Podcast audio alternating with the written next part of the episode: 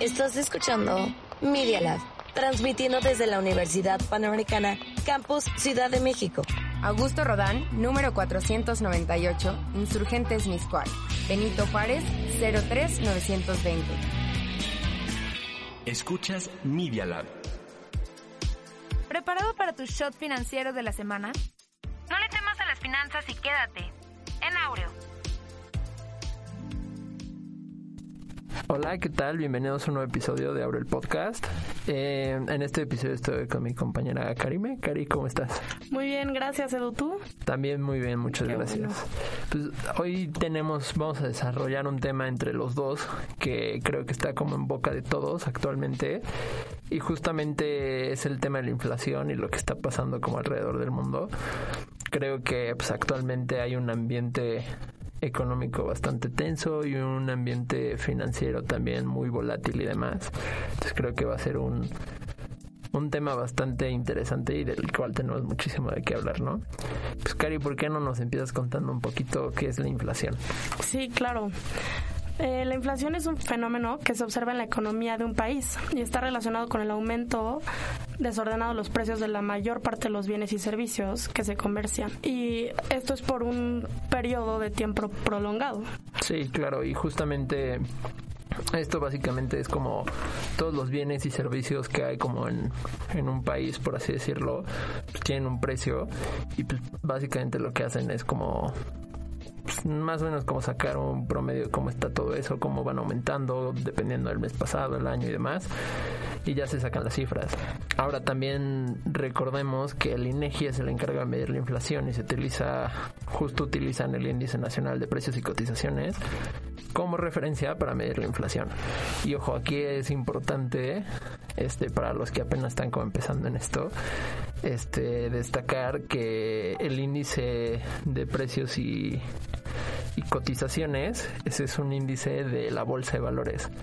Es distinto al índice nacional de precios y cotizaciones. Son dos cosas completamente distintas. Eso es importante y también destacar que hay dos tipos de inflación, ¿no? la subyacente y la no subyacente. Sí, la subyacente son bienes y servicios cuyos precios no están sujetos a decisiones de carácter administrativo, estacionalidad o volatilidad. Esta ofrece mayor certidumbre al ser un- una mejor aproximación de cómo se comportarán los precios en el mediano plazo y así facilita la planeación y toma de decisiones de consumo, ahorro y también de inversión. Sí, justo, y aquí lo que, lo que vemos con la inflación subyacente, pues si le quitas estas dos partes que son como volátiles, pues ya más adelante estaremos hablando de eso, pero pues podemos ver que los commodities, por ejemplo, ahorita el petróleo y no sé, también las cosas de agricultura y demás, pues los precios están por el cielo ahorita. Entonces, pues justo si quitas como eso, tienes tal vez como una aproximación más cercana al- en lo general de cómo se están moviendo las cosas, ¿no? Cómo está afectando el... cómo se están afectando los precios. Y pues evidentemente la inflación al final afecta al, al consumo y pues a la economía del país, ¿no? O sea, la inflación que tenemos ahorita es subyacente. No, o sea, básicamente, o sea, hay inflación subyacente y, e inflación no subyacente. Son dos tipos y son completamente distintos. Creo que la inflación actual está por ahí del 7 punto y cacho por ciento y la no subyacente debe estar como en, no sé, apenas 7 por ciento, una cosa por el estilo. Bueno, que es bastante igual. Sí, o sea, son, son muy similares, nada más cambia como en algunas cosillas. Este, pero, Cari, ¿por qué no nos dices ahora la definición de la no subyacente? Bueno, justo la no subyacente sí incluye bienes y servicios. Y estos pueden tener alta volatilidad. Exacto. Y aquí nada más para, para sacar el dato, la inflación en México, según Banjico, está actualmente en 7.28%. La no subyacente. Y la subyacente está en 6.59%. Ok. Entonces, o sea, siempre van a haber como dos datos. Siempre que saquen un número de inflación, te van a dar la inflación subyacente y la no subyacente. Y justo con las definiciones que nos acabas de dar, una incorpora como los precios que contienen, o sea, bienes y servicios, pero tienen volatilidades y cosas por el estilo. Y otra que simplemente no los contiene. Y afectan igual. Sí, o sea, son básicamente números del reflejo de la economía. Mm, ok. Entonces, eso es básicamente como la parte de la inflación, este, los dos tipos de inflación que tenemos y demás. Y bueno, ahora sí, después de haber dado las definiciones, pues podemos ir a cómo se está moviendo el mundo, qué es lo que está pasando aquí. Y pues justo este tema de la inflación, que como ya dije, está actualmente en 7.28%. El episodio pasado, me parece, estábamos platicando con un profesor y justo leyendo una noticia decían que ellos esperaban que la inflación fuera a bajar. Eh, hace rato estaba leyendo una entrevista que le hicieron a un subgobernador del Banco de México. Justo él decía que para este mes ellos esperaban que la inflación tocara su pico, que se fuera para abajo. Y yéndonos un poquito para atrás antes de seguir como hacia los demás temas, pues, este tema de la inflación, cómo se empezó a desarrollar y cómo empezó a subir tanto, pues básicamente cuando se abren las puertas del regreso de la pandemia, ¿no? Entonces, también es importante que veamos que hay varias cosas que pueden pues, desencadenar a que lleguemos a una inflación como la que tenemos actualmente, ¿no? Y una de esas cosas durante la pandemia pues fue básicamente que estuvimos encerrados más de un año y de repente nos dijeron como de, bueno, pues ya pueden salir. Entonces todos empezaron a salir, vimos cómo estaban los lugares que están llenísimos. Ahorita, pues nada más con que ves el tráfico te das cuenta, el tráfico es una locura. Y la gente empieza a consumir muchas cosas y tal vez ya no se tenía la oferta que solía haber antes y eso básicamente en materias primas. Entonces imagínate, si tú vas a un restaurante antes de la pandemia y llegaban 50 personas, pues tú le servías a esas 50 personas y estás acostumbrado a eso. Pero si de repente no llega nadie, llegan una o dos personas, pues tú tienes que satisfacer a esas dos personas, ¿no? Y si de repente, de, cuando estás satisfaciendo a esas dos personas y casi casi de un día a otro te llegan otra vez, no sé, tal vez no 50, pero ponle 40 personas, pues no vas a tener las suficientes cosas para satisfacer a todos. Entonces lo que suele suceder es que pues, subes los precios para que las personas que tengan esa lana pues lo puedan comprar. Entonces ahí como que se satisface un poquito ese mercado, pero sigue siendo un poco complicado. Entonces eso básicamente es lo que pasó regresando de la pandemia, ¿no? Vimos los precios de la madera y demás que estaban por el cielo. Y bueno, ahora sí llegando otra vez como el momento actual, lo otro que podemos ver es que justamente después de esta pandemia, después de lo que dijo el, el subgobernador Jonathan Heath de, Banjico, ellos esperaban que el pico fuera este mes, en justo en 2022 que la inflación iba a bajar y que ah, por diciembre tal vez la inflación la íbamos a estar viendo por el 4% que sigue estando fuera del rango de Banjico. Recordemos que el rango de Banjico de inflación es eh, alrededor del 3%. Entonces, ahí por el 3% ellos todavía la pueden controlar bien. Ahorita estamos en 7%, está muy por de fuera. Sí, no. Y, y justamente lo que pasa es que Jonathan Heath mencionaba que justo con el tema de Ucrania y Rusia, pues eso cambió todo, todas las perspectivas que se tenían, ¿no? Entonces ahorita no vamos a estar viendo una inflación del 7.20 algo. Probablemente este mes algunos analistas decían que la inflación estará cerca del 8%. Y ahora también recordemos que los que combaten la inflación como tal, pues es el Banco Central, ¿no? Banjico. Y justo la forma de combatir la inflación, digo, hay diversas formas, pero la más popular y la que más van a estar escuchando en las noticias es justo esta de aumentar la tasa de referencia. Em, esta tasa de referencia, digo, la, la forma en la que tal vez viéndola en unos instrumentos financieros, pues como más popular, por así decirlo, es la es en CETES, ¿no? Ahí lo podemos ver reflejado. Probablemente lo vas a ver más en, en los CETES de corto plazo que en un CETE de largo plazo. Me parece que el 7 a un, el CETE a un periodo de un año está por ahí del 7.25 que digo, si la inflación sube 8% vamos a tener una tasa real negativa. Sí, no siguen siendo muy atractivos, pero ya son más atractivos.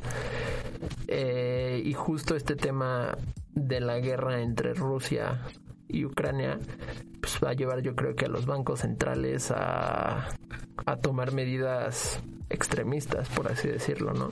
Sí, pues de hecho hoy es, bueno, mañana creo lo de la Fed, de que van a decir qué es lo que van a hacer con todas las tasas de interés en Estados Unidos. O sea, no sé en México, cuándo, o sea, no sé en México cuándo vaya, o sea, se vayan a subir las tasas, no sé cuándo vayan a hacer esto de las tasas de interés. Sí, o sea, la fecha, si quieres ahorita la investigamos, eh, pero justamente, o sea, lo que podemos ver es que la tasa de interés ha estado subiendo constantemente y más en un país como México, la tasa de interés en países desarrollados está no sé, si ves las tasas de interés en Europa, son tasas, me parece que en, lo, en bueno, en Inglaterra la tasa estuvo cerca de ser negativa ahora en pandemia. Eh, pero también por los niveles de inflación. Y ahorita me parece que ellos tienen una inflación anualizada de por ahí del 5%. Entonces, este justo lo que han estado haciendo la mayoría de los gobernadores de los bancos y sus juntas de gobierno es empezar a incrementar las tasas drásticamente para combatir eh, justo esto de la inflación. Y estas tasas justamente son se llama tasa de referencia eh, porque básicamente lo que pasa es que esta tasa se usa como una referencia para los bancos que es el costo de dinero no entonces eso es lo mínimo que tú puedes poner, ah, o sea, y ya yéndonos como algunos otros temas que nada más es para darles una idea a todos, pues esta, esta tasa libre de riesgo se usa en modelos como el KPM, por ejemplo, eh, cuando los inversionistas tienen que descontar flujos o cosas por el estilo, eh, se utiliza justo, tienes que sacar la prima de mercado, que es la resta entre la tasa libre de riesgo y la tasa de mercado o el riesgo de mercado, por así decirlo, haces esa resta y la diferencia es tu primer riesgo y eso ya lo incorporas dentro de la fórmula para sacar tu tasa. Eso básicamente te dice que, que justamente, o sea, mira, y aquí poniendo un ejemplo con Cari, Cari se llegan contigo y te dicen, oye, pues a ver, el gobierno te está ofreciendo una tasa del 6%, ponle tú, y tú puedes meter ahí tu dinero y te va a dar 6% anual, pero hay una inflación del 6.50%, este, ¿qué harías? O sea, ¿te meterías ahí o mejor buscarías una alternativa en algún otro mercado? Yo creo que buscaría una alternativa. Exacto, pues lo que tú estás buscando es tener un rendimiento mayor de la inflación, ¿no? Y digo, ahí se pueden armar diferentes estrategias, este, pero tú tomas tu tasa libre de riesgo como una referencia. Entonces dices, a ver, o sea, si porque digo, es muy difícil que un gobierno no te pague. Por eso es tasa libre de riesgo. Entonces, si un gobierno te está pagando el 6% en este caso, pues igual y tú te vas, dices, pues yo lo quiero meter en acciones. Y imagínate que hubieras comprado acciones de Aeroméxico hace pues hace un mes tal vez, una cosa así, pues se desplomó Aeroméxico. Entonces ahorita ya si le metías 100 pesos, pues vas a tener casi nada, ¿no? Entonces lo que pasa ahí es que justo tú estás corriendo ese riesgo aparte y dices, bueno, pues si me está dando 6% el gobierno y el gobierno no va a quebrar, lo más seguro, a menos de que seas algún país como Venezuela o Argentina que... Nunca se sabe. Que Argentina todavía pagó sus bonos, me parece, pero pues nunca, o sea, por eso se tienen que hacer análisis de riesgo de crédito y demás para saber cuál es el riesgo al que estás entrando y también en las acciones, ¿no? Este, pero justamente es muy complicado que un gobierno no vaya a pagar sus obligaciones, por así decirlo. Entonces, tú tomas como referencia justamente esa tasa y una vez que la tomas como referencia, pues también tienes que hacer un estudio en otro mercado, en este caso el de las acciones podría ser, y ya dices, ¿me conviene? Sí o no, ¿qué riesgo voy a correr? Igual y lo que haces es metes un pedazo de tu lana justamente a esta parte de de libre de riesgo, la tasa libre de riesgo, y otro pedazo de tu lana la vas a meter a o sea, estás hablando como de una diversificación. Exacto, de un portafolio. Ah, pues sí, justo cuando invitamos a José, dijo que era como una forma de protegerte de la inflación. Sí, exacto. Y ahí lo que tú haces es que juegas con las ponderaciones del mercado. Dices, bueno, pues, este, no sé, el gobierno me está dando 6%, entonces voy a meter, este, pues, no sé, tengo mil pesos, igual le voy a meter unos 300 ahí a, la tasa libre de riesgo. Eso no lo voy a arriesgar, lo voy a dejar ahí, no lo voy a tocar. Tal vez lo voy a reinvertir más adelante. Y lo otro que voy a hacer pues es agarrarlo de más de lana y lo voy a diversificar entre acciones, este algunas otras cosas por ahí que me voy encontrando, hago los estudios y demás y pues ya voy viendo. Pero pues también eso ese es otro tema de la inflación, ¿no? Ahorita con los niveles de inflación que tenemos, este que justo lo que estamos diciendo que todavía con esas tasas del gobierno que está ofreciendo, pues seguimos teniendo tasas negativas, tasas reales negativas pues no te conviene, ¿no? Entonces la mayoría de los inversionistas lo que hacen es pues, sacan su dinero de ahí y se van a buscar a algunos lugares como pues justo como las acciones, incluso commodities. Y ahorita más con el tema de la guerra y demás, pues estamos viendo que muchos están yendo como esta parte de de los commodities y justo a commodities me refiero a, oro, este, algunas cosas de agricultura y demás, ¿no? Como materias primas. La gente también está comprando Bitcoin, ¿no? Sí, o sea, digo, el Bitcoin la verdad es que tiene un un, un patrón muy raro, o sea, no hay como algún fundamental. Este, acabo de buscar cómo está a día de hoy. Está me parece que está como en terreno negativo, 0, menos 0.82. Pero si revisamos la tendencia, pues ya no sigue en caída como lo estuvo. ¿Y entonces por qué la están comprando? Pues justo digo, no, no hay como algo que, como un backup bien hecho que, que, te pueda decir por qué. Pero muchas personas, digo, como lo ve el mercado o como lo relaciona el mercado, es como, un safe haven, ¿no? O sea, sí, claro. como si fuera el dólar, por ejemplo. O sea, digo, lo que buscaba Bitcoin es hacer una descentralización de, de las finanzas gubernamentales, por así decirlo, que no haya como algún ente regulador. Y justo lo que pasa ahí es que Bitcoin, pues lo que hace es que pues, no hay un regulador.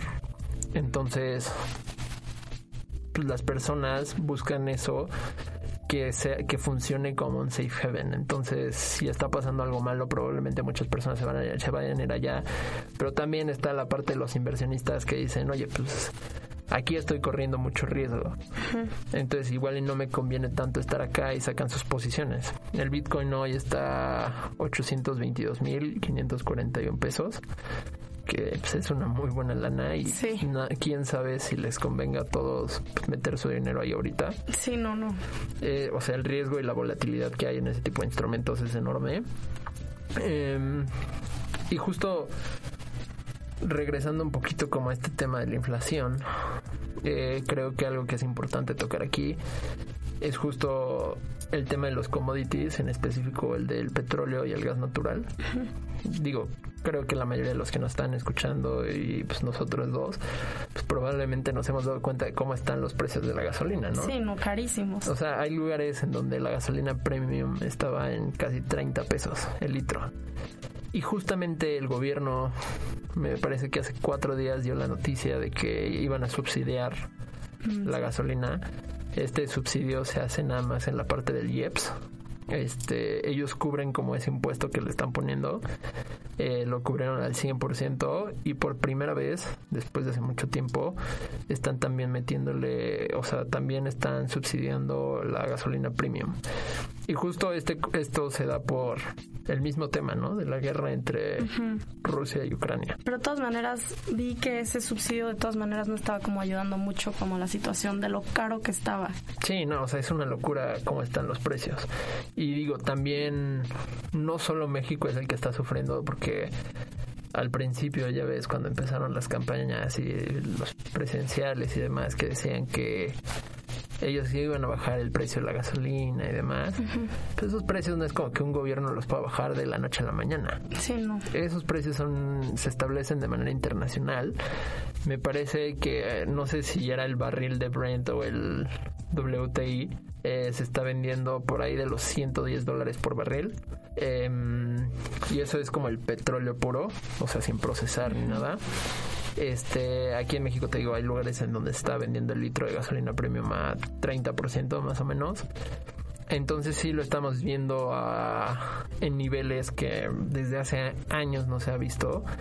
Este y también encontré esto en una noticia también del financiero eh, que también los productos agrícolas se han visto afectados. En el caso de la tortilla, por ejemplo, que pues, digo es un bien pues, casi casi para subsistir, ¿no? O sea, que muchísimas personas del país lo consumen. El caso de la tortilla también se ha visto afectado por la inflación. Se, está vendiendo eh, adentro del Valle de México, este, alrededor de los 20 y 22 pesos el kilo. Y en el resto del país oscila entre los 25 y 27 pesos el kilo. Carísimo. Entonces también lo estamos viendo en niveles altísimos que hace mucho no veíamos. Y esto es también justamente por el mismo conflicto, ¿no? Pues sí, es que afecta al final a todos los bienes. Sí. Pero, o sea, ¿tú sí crees que se pueda bajar, o sea, la inflación al corto plazo? Porque Eh. yo honestamente siento que no. O sea, como que si suben las tasas de interés, pues al final, o sea, sí va a ser, o sea, sí va a haber una ayuda, pero no siento que se vaya a ver como un cambio, por ejemplo, drástico en los precios. Sí, al no. final no sé qué convenga más. Si Sí, digo, o sea, la tasa de interés yo creo que la van a tener que seguir subiendo y va a tener que van a tener que ser subidas constantes. Eh, pero afecta. Sí, evidentemente eso te va a ayudar a controlar un poquito la, la inflación. Generalmente esta tasa de interés te digo que básicamente lo que hace es que es una referencia para los bancos. Entonces imagínate que el banco te estaba ofreciendo una hipoteca, por así decirlo, un crédito hipotecario con una tasa del 8.25%. La tasa de referencia está en no sé, creo que está en 6.25, una cosa por el estilo. Este, ellos van a subir tal vez, dicen que probablemente vayan a ser 50 puntos base, eh, entonces la podremos ver en 6.75. Y si vemos la, o sea, esta tasa de referencia de 6.75, pues los bancos tendrían que subir la, la tasa, ¿no? Entonces, digo, eso ya depende de un estudio un poquito más complejo, pero imagínate que suben la tasa ahora a 9%. Entonces, pues ahí ya te piensas más en si puedes adquirir un crédito al 9%, este cuando te convenía más al 8%, ¿no? Sí, claro. Entonces tal vez ya no hay tanto dinero que está circulando. También en Estados Unidos recordemos que había un paquete de recompra de bonos que imagínate, tú tienes un bono, yo gobierno llego y te digo, bueno, pues estoy en un, o sea, quiero hacer que la economía empiece a circular cuando no había casi inflación. Y pues, o sea, la inflación es, va básicamente de la mano con el consumo. Entonces, si no hay consumo, tienes inflación baja, por así decirlo. Este, Relativamente baja. Ajá. Entonces, imagínate que yo llego y tú tienes el bono y yo te digo, bueno, pues quiero, quiero que haya dinero circulando en la economía, si no mi economía no va a funcionar. Entonces yo llego contigo y te digo, bueno, te voy a comprar tu bono porque es un bono mío y yo te lo puedo pagar ahorita. Entonces agarro, te quito el bono y te doy tu dinero a lo que vale ahorita. Entonces tú ya tienes ese dinero en tus manos y ya puedes hacer que circule en la economía como, como si nada, ¿no? Pero eh, justo lo que está haciendo Estados Unidos es que eso ya lo está quitando. Eh, el Banco Central dejó de comprar bonos. Entonces, básicamente lo que están cambiando como esta política debido a la inflación. Mucha gente dejó de trabajar por eso, ¿no? Por sí, los bonos, también justo, digo, no fue por los bonos, fue por los estímulos. Ajá, por los estímulos que se estuvieron dando para ayudar a la economía también, porque muchas personas o no tenían trabajo, que también había muchas que ya no querían ni siquiera trabajar. Em, pero también digo, o sea, estamos hablando de México, pero el problema en Estados Unidos está también bastante feo. Em, enero, febrero y marzo suelen ser meses muy fríos en la parte norte de Estados Unidos. Eh, digo, como toda esta zona, por ejemplo, Nueva York. Em, digo, también noviembre y diciembre, pero enfocándonos como en estos primeros meses. Entonces, imagínate que, que tú pues, pagas calefacción normalmente pues, para no sentir frío en tu casa, ¿no? Entonces justamente lo que está pasando allá es que muchas más personas usan calefacción y demás. Y el problema es que esta calefacción este se alimenta por así decirlo de gas natural para que funcione. Y justamente el gas natural está también subieron sus precios muchísimos. Incluso hoy estaba leyendo el Wall Street Journal en la mañana, justamente venía una noticia en donde narraban la historia de Héctor Ruiz, de 44 años, que vive en Clifford Springs, en Nueva York. Y él pagaba normalmente máximo, máximo, este, 500, 500 dólares, ¿no? El, el mes pasado pagó mil dólares de calefacción. No, sí está terrible. Entonces ahí podemos ver el aumento en los precios. Y justo esto, el origen de todo esto viene de Rusia y Ucrania y las sanciones económicas que se están poniendo, ¿no? Este, digo, había un gasoducto bastante importante que iba de Alemania hacia, hacia Rusia. eh, se abastecían de gas y pues eso, digo, imagínate, cierran eso, pues más personas... o sea, Alemania lo cerró, ¿no? Sí, justamente fue una de las restricciones que, que se pusieron por eso. Entonces, pues yo creo que lo que podemos ver en los siguientes meses, este, no creo que la inflación se vaya, se vaya a calmar. Los commodities nunca se habían visto con tanta volatilidad desde 2010. En 2010, eh, digo, han habido como di- distintos factores macroeconómicos que han afectado ahí, pero pues no sé, el miércoles la Fed seguramente va a, leva- va a alzar las tasas. Eh, generalmente cuando la Fed alza tasas, Banjico también hace lo mismo. Entonces probablemente vamos a ver un incremento de 50 puntos bases o por ahí tal vez nos den una sorpresa por, por el tema de la inflación que es algo que no se ha visto hace años. Em, O sea, sería mejor más altas. Tal vez, eh, tal vez podría ser bueno, pero igual y eso también puede traer algunos problemas por ahí. Veremos qué pasa. Ajá, entonces ya, ya veremos qué pasa en los siguientes, en los siguientes días. Eh, también justo estaba escuchando que Macron estaba comentando saliendo en la junta con Putin que él no ve que en el corto plazo se vaya a arreglar el problema entre Ucrania y Rusia y justamente si no se arregla este problema probablemente el tema de los commodities y demás tampoco se vaya a mejorar No, y se va a seguir afectando. Exacto. Entonces, digo, los gobiernos tienen una tarea bastante compleja ahorita, eh, que pues es ver cómo le van a hacer para controlar la inflación. Y pues por parte de los bancos centrales también ver cómo van a manejar las tasas, este, cómo van a manejar este, esto que te decía de las recompras de bonos. Yo creo que eso ya no lo estaremos viendo. Eh, y en el caso de México creo que la nueva gobernadora pues tiene un tiene todo un camino por delante para demostrar que sí es la persona indicada para estar al frente del banco. Sí, claro. Entonces, creo que eso es todo por hoy. Eh, Cari, no sé si quieras agregar algo. No, yo ya no, Edu, gracias. Perfecto. Pues les recuerdo síganos en nuestro Instagram, finanzas.up.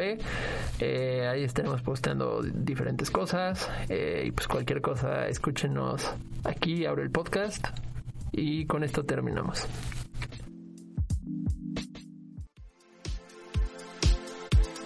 El episodio de hoy ha terminado, pero no olviden que en cada emisión hay nuevos temas sobre el mundo financiero. Los esperamos en Aureo.